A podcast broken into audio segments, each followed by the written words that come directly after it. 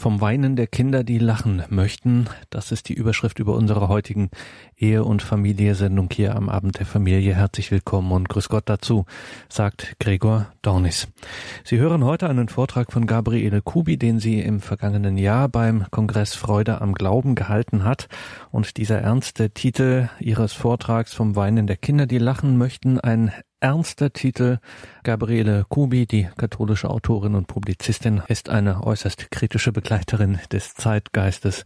Familie, Beziehung, Erziehung etc. Das ist ihr großes Lebensthema. Entsprechend pointiert tritt sie damit immer wieder an die Öffentlichkeit, so auch beim Kongress Freude am Glauben im vergangenen Jahr veranstaltet vom Forum Deutscher Katholiken.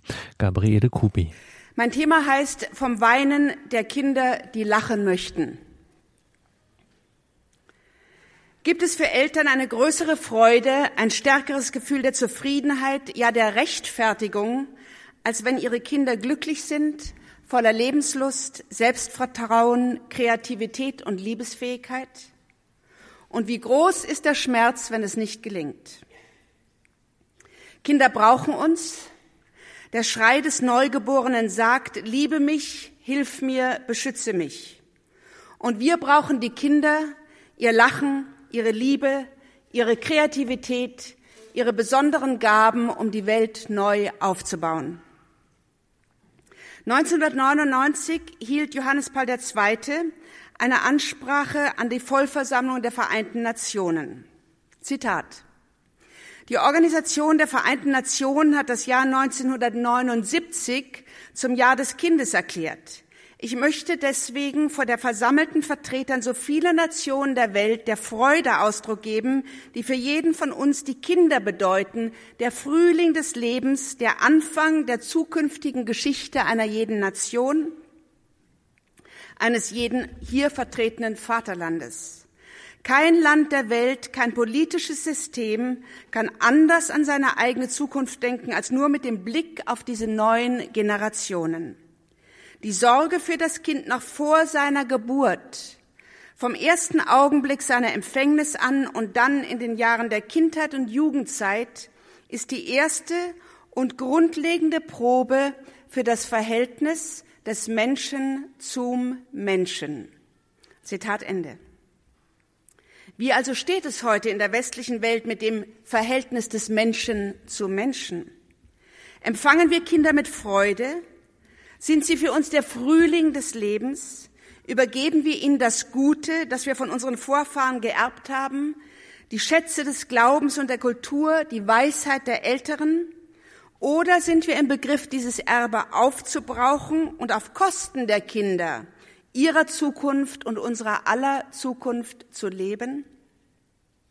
In armen Ländern sind Kindern ein nationaler Schatz. Die Menschen wissen, dass sie die Zukunft der Nation sind, bringen die größten Opfer, damit die Kinder auch nur zur Schule gehen können.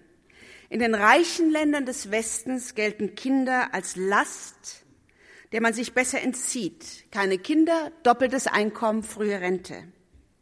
Aber die Rechnung mit dem Glück geht nicht auf. Am Ende lauern Einsamkeit und Depressionen.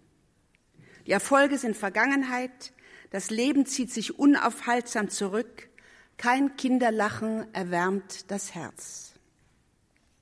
Eine Gesellschaft, die Kinder nicht als ihren größten Schatz erkennt, eine Gesellschaft, die Kinder systematisch krank macht, hat keine Zukunft.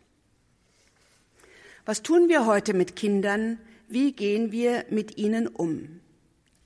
Kinder werden verhütet, Kinder werden vor der Geburt getötet, wenn sie nicht gewollt sind. Kinder werden im Labor gezeugt, wenn sie gewollt sind. Kinder werden am Beginn ihres Lebens eingefroren, von der Forschung verbraucht und nach dem Verfallsdatum weggeworfen.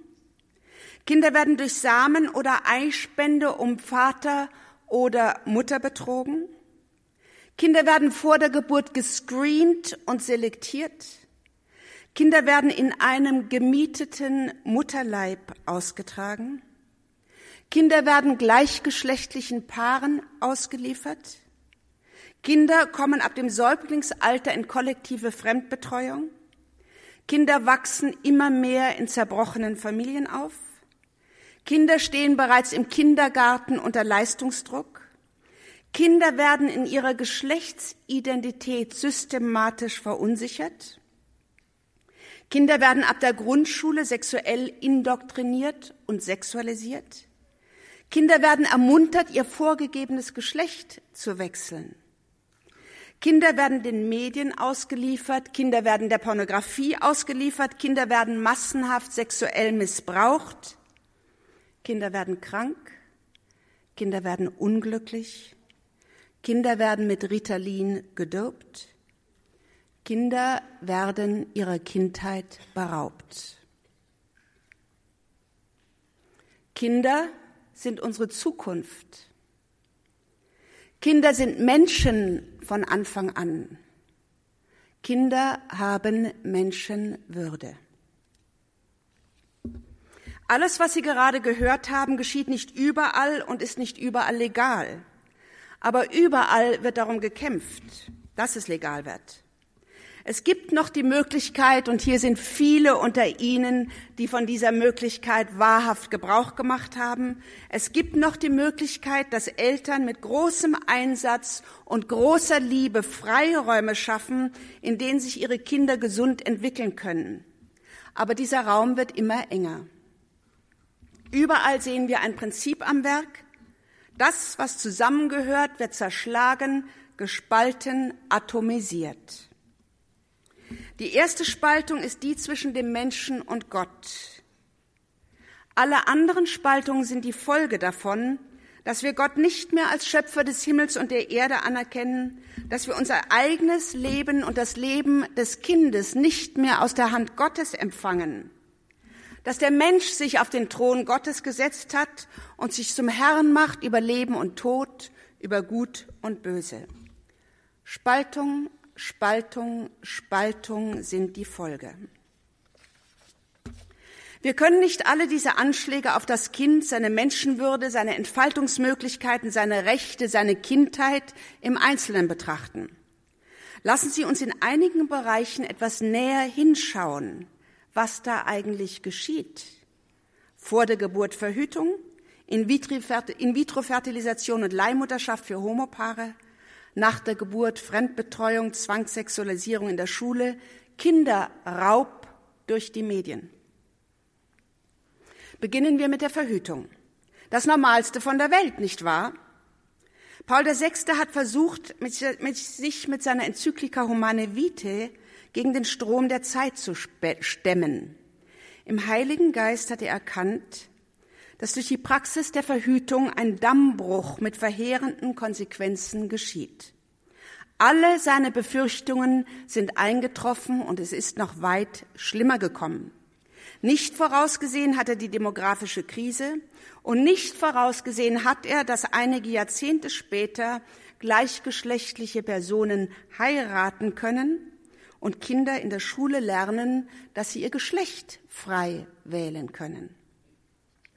Verhütung heißt, durch chemische oder technische Mittel wird der sexuelle Akt willentlich und systematisch von der Fruchtbarkeit getrennt und damit um seinen Sinngehalt gebracht, die Zeugung neuen Lebens. Damit wird eine grundsätzliche Weiche gestellt. Glauben wir mit Aristoteles, dass der Kosmos, die Natur, der Leib einen immanenten Sinn hat? Das Wort von Aristoteles ein Telos, ein Ziel, das zur Entfaltung drängt? Oder sind wir hineingeworfen in ein Universum von Objekten, die wir nach Belieben ausbeuten und manipulieren können? Leben heißt Frucht bringen. Unfruchtbarkeit bedeutet Tod. Fruchtbarkeit von Mensch, Vieh und Acker war für das auserwählte Volk und für alle alten Völker eine Zeichen für die Huld Gottes Unfruchtbarkeit ein Fluch Gottes. Gott spricht durch Jeremia, Zitat, ich habe mein Volk kinderlos gemacht und es dem Untergang geweiht, weil es von seinen schlimmen Wegen nicht umkehren wollte. Der Psalmist sagt, Kinder sind eine Gabe des Herrn, die Frucht des Leibes ist sein Geschenk. Jesus selbst ist die gebenedeite Frucht des Leibes Marias. Sternenweit scheinen wir uns von dieser Vorstellung entfernt zu haben. Wir haben die Anker gelichtet, haben sie herausgerissen aus der Natur, deren Teil wir sind, aus der Ordnung der Schöpfung. Diese Ordnung ist vorgegeben. Wir können sie achten, uns in sie einfügen oder gegen sie rebellieren und sie zerstören und damit den Menschen selbst. Gut 15 Jahre lang haben Frauen, die ab der Geschlechtsreife Sex haben, nur eine Sorge, bloß kein Kind. Das muss verhütet werden. Und wenn Frau sich dann entscheidet, die Pille abzusetzen, wenn sie nach dem Geschlechtsakt nicht die Pille danach einwirft, rezeptfrei versteht sich, wenn sie einen, wenn sie einen Mann gefunden hat, der tatsächlich noch Vater werden will, wenn die Berufsausbildung abgeschlossen, das Einkommen passabel, die Wohnung groß genug und das Auto abbezahlt ist, dann, ja dann geschieht es immer öfter, dass Frau oder Mann entdecken, dass sie unfruchtbar sind. Was für ein großer Schrecken. Was für ein großes Unglück.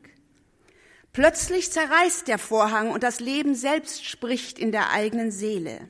Es will weitergehen, Leben aus Leben zeugen, immer neu beginnen. Aber es kann nicht. All die Jahre der Verhütung fühlten sich Mann und Frau als Meister über Leben und Tod. Nun plötzlich ist doch das Leben der Meister indem es sich verweigert. Trauer, Ohnmacht. Aber sind sie wirklich ohnmächtig? Kann die Befruchtung nicht vielleicht doch im Labor herbeigeführt werden, außerhalb des Mutterleibes, notfalls mit dem gekauften Samen eines fremden Mannes und dem gekauften Ei einer fremden Frau? Wurde durch Verhütung der sexuelle Akt von seinem Ziel der Fortpflanzung getrennt, so wird nun die Befruchtung aus der liebenden Umarmung von Mann und Frau herausgerissen. Der Mensch wird in der Petrischale gezeugt, statt in der dunklen, warmen, pulsierenden Geborgenheit des Mutterleibes, umfangen von den Armen des Vaters. Der Organismus einer Frau, vielleicht einer fremden Frau, wird durch massive Hormongaben gezwungen, statt nur einem Ei sieben oder acht reife Eier zu produzieren, die vom Arzt geerntet werden, wie es heißt. Der Mann begibt sich ins Masturbatorium einer Klinik, ausgestattet mit Pornofilmen, und entledigt sich seines Samens. Vielleicht ist es ein fremder Mann, der dies einmal pro Woche gegen Geld macht und möglicherweise schon der unbekannte Vater von ungezählten Kindern ist. Samenzellen und Ei, Eier, haben ein Stelldichein in der Petrischale. Es entstehen mehrere Embryonen, die einer Qualitätskontrolle unterzogen werden. Einige werden weggeworfen, weil sie defekt sind.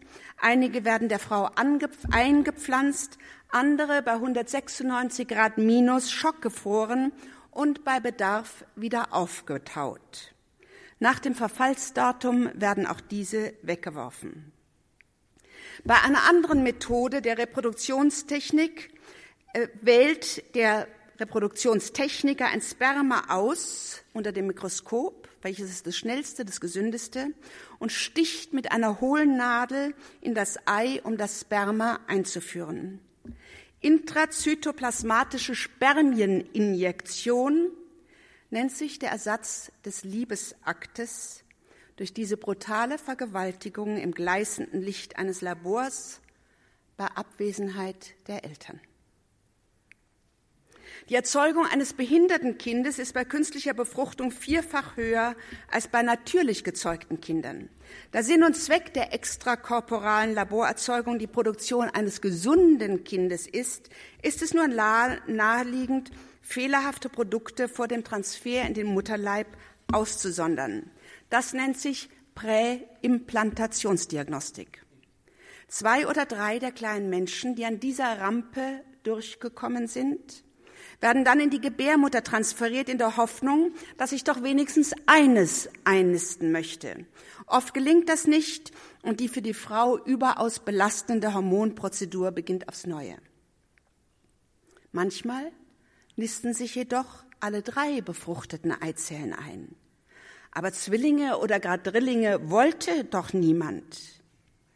Also steht nun die sogenannte fötale Reduktion an. Die überzähligen Embryonen werden mit einer Kaliumchloridspritze getötet. Aber welche? Die kleinsten? Soll ein Mädchen oder ein Junge übrig bleiben? Wer entscheidet? Der Arzt oder die Mutter? Das lebende Kind wird nun neben seinem toten Geschwisterchen im Bauch der Mutter heranwachsen. Meistens sind es nicht volle neun Monate, denn drei Viertel aller künstlich gezeugten Kinder sind Fehlgeburten. Vor der Geburt kommt noch eine weitere Rampe, bei der es um Leben oder Tod geht, die Pränataldiagnostik. 95 Prozent aller Kinder mit Trisomie 21 werden abgetrieben und dürfen abgetrieben werden bis unmittelbar vor der Geburt.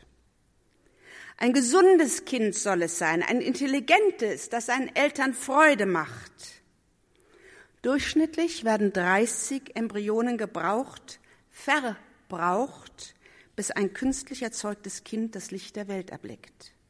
Dieses eine Kind wird dann eines Tages in Erfahrung bringen, dass 30 seiner Geschwister sterben mussten, damit es leben konnte. Aber es waren doch nur Zellhaufen. Wir alle haben als Zellhaufen angefangen.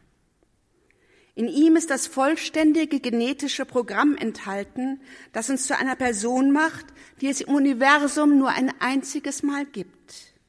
Embryonen sind Menschen und Menschen haben Menschenwürde. Macht ein Mensch einen anderen Menschen zum Produkt, so zerstört er dessen Menschenwürde. Was wenn Ehe für alle auch Kinder für alle bedeutet.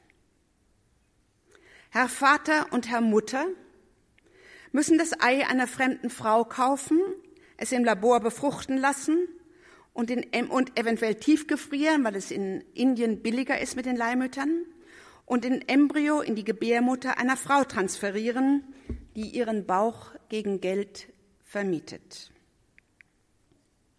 Nach der Trennung des Menschen von Gott, der Trennung der Sexualität von der Fruchtbarkeit, der Fruchtbarkeit der, vom Sexualakt, nach der Trennung des Kindes von seiner genetischen Mutter oder seinem genetischen Vater, wird nun noch das Kind von seiner biologischen Mutter getrennt und die Mutter vom Kind, das unter ihrem schlagenden Herzen herangewachsen ist. Die Leihmutter sieht im Ultraschall Füßchen und Händchen, vielleicht lutscht das Kind am Daumen. Die Frau hat ihren Leib vermietet, aber sie kann ihre Seele nicht aus dem Leib reißen. Immer und immer wieder muss sie sich daran erinnern, dass das Kind nicht ihr gehört, dass man das Kind aus ihrem Leib herausschneiden und dann den Auftraggebern in die Babytasche legen wird. Sie muss, so gut sie kann, emotional auf Distanz gehen, um ihre Seele nicht zu sehr zu verletzen. Wie mag es dem Kind dabei ergehen? Forscher wissen, von Anfang an ist das ungeborene Kind auf Beziehung, auf Verbundenheit, auf Lernen angelegt und angewiesen. Embryonen können hören, schmecken, riechen und fühlen. Der Pränatalforscher Peter Fedor Freiberg beschreibt, Zitat, das vorgeburtliche Kind trinkt mit, es raucht mit, es liebt mit, es hasst mit, es vergnügt sich mit und es leidet mit. Es empfindet die Herztöne der Mutter mit, es erschrickt, wenn sie erschrickt. Sein Leben hängt von ihr und von ihrem Leben ab. Zitat Ende.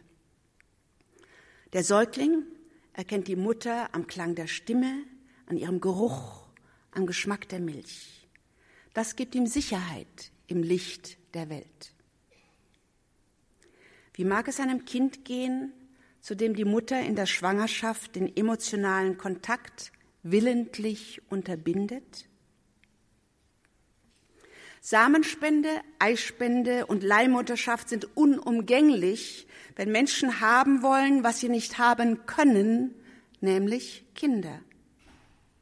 Was sagen Sie dem Kind, wenn es älter eins und älter zwei fragt, warum habe ich keinen Papa? Wer ist meine Mama? Welch bodenloser Abgrund tut sich für das Kind auf, wenn es erfährt, dass es gekauft wurde und wie es produziert wurde und dass es niemals erfahren wird, wer sein Vater oder seine Mutter ist, dessen Gene es in sich trägt oder wer die Mutter ist, in deren Leib es herangewachsen ist. Professor Ulrich Kutschera, der sich selbst als atheistischen Evolutionsforscher bezeichnet hat, sagt, Zitat, im Lauf der Evolution der Säuger hat sich über 150 Millionen Jahre hinweg die Mutter-Kind-Bindung als, als das stärkste Band überhaupt herausgebildet. Entzieht man dem Kind somit vorsätzlich die Mutter als Bezugsperson oder versucht, den biologischen Erzeuger durch eine Frau zu ersetzen, so ist das eine Verletzung der elementarsten Menschenrechts überhaupt, das existiert. Zitat Ende. Vor der Geburt werden Kinder zur Tötung und künstlichen Reproduktion freigegeben. Nach der Geburt greifen Staat und Medien nach den Kindern. Durch die Legalisierung der Abtreibung wurde der Schutz der natürlichen Person und ihrer Menschenwürde aufgegeben und damit der Kern des Rechtsstaates beschädigt. Der Staat bestimmt, wer Person ist und wer nicht. Ein Staat der sich auf diese schiefe Ebene hat, begeben hat, wird sich schwerlich zum Anwalt des Kindes machen, wenn es geboren ist. Er will die Lufthoheit über den Kinderbetten. Ich will noch vier Bereiche streifen, die nach der Geburt für die Entfaltungsmöglichkeiten des Kindes entscheidend sind. Frühkindliche Fremdbetreuung, Kindergarten, sexuelle Indoktrination und Sexualisierung durch die Schule und der Kinderraub durch die Medien. Die Krippe, was einst als kommunistische frühkindliche Kaderschmiede verpönt war, die kollektive Fremdbetreuung ab der Kleinkindzeit, darauf hat CDU-Ministerin von der Leyen jeder Frau einen Rechtsanspruch verschafft. Bildung bräuchten die Kleinsten. Dabei zeigt die Bindungsforschung unabweislich, dass sie sichere Bindung brauchen. Dann können sie auf der Grundlage von seelischem Wohlbefinden und Vertrauen die Welt erobern und ihrem eigenen Drang folgen, spielerisch zu lernen. Ohne sichere Bindung wird das seelische Fundament brüchig, auf dem sie ihr Potenzial entfalten und den mächtigen Verführungen dieser Zeit widerstehen können. Wieder wird getrennt, was zusammengehört, die Mutter und das kleine Kind. Beide werden um das tiefe Glück gebracht, mit dem das Leben sie beschenken will. Will man wirklich den ersten Schritt verpassen?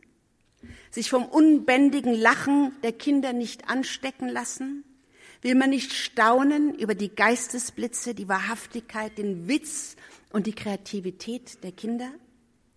Will man die Chance verpassen, im Lächeln des Kindes und seinem totalen Vertrauen die Wunden des eigenen Herzens zu heilen?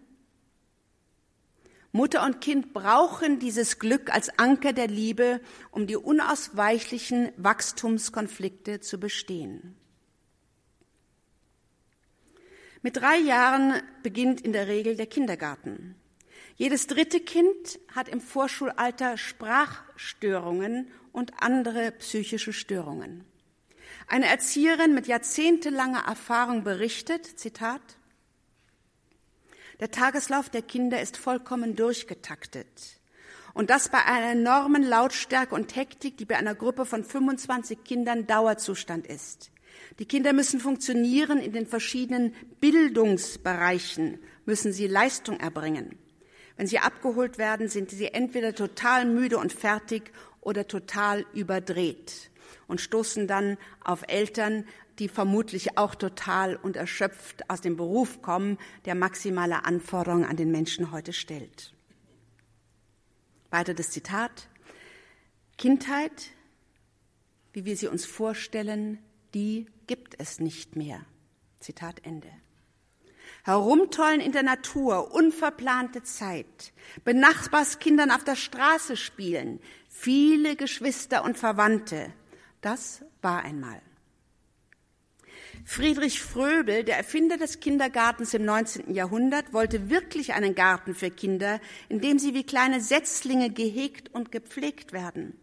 Er sagte über das kindliche Spiel, ein Kind, das mit Ausdauer und ganzer Hingabe spielt, bis es erschöpft ist, wird ein zielstrebiger Erwachsener, der fähig ist, für sein eigenes Wohl und das von anderen Opfer zu bringen. Zitat Ende. Die schulische Zwangssexualisierung. Geht es nach dem Institut für Sexualpädagogik in Dortmund, der Bundeszentrale für gesundheitliche Aufklärung oder der Weltgesundheitsorganisation, dann hat das Kind ein Bedürfnis und ein Recht auf sexuelle Stimulation und Befriedigung ab der Wiege. Dafür soll es Kuschelecken im Kindergarten geben und Bilderbücher, in denen der Prinz den Prinzen heiratet.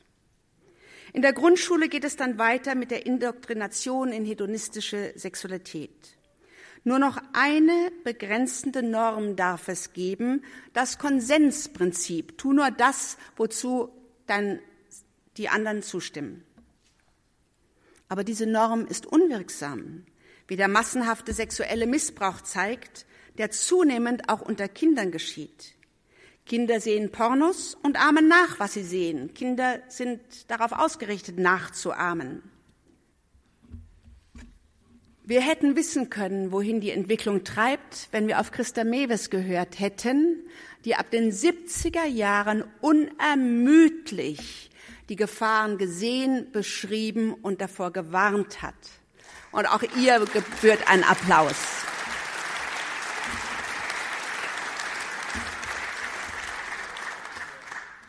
Spätestens, wenn die Kinder schreiben und lesen können, lauert das Raubtier Medien, um die Kinder buchstäblich zu verschlingen. Die neue Blick-Medienstudie 2017 der Bundesregierung stellt fest, zu viel Smartphone macht Kinder krank. Und zwar nicht nur, wenn die Kinder das Smartphone selbst in der Hand haben, sondern wenn die Eltern während der Kinderbetreuung digitale Medien nutzen. Das hat mich überrascht, ja.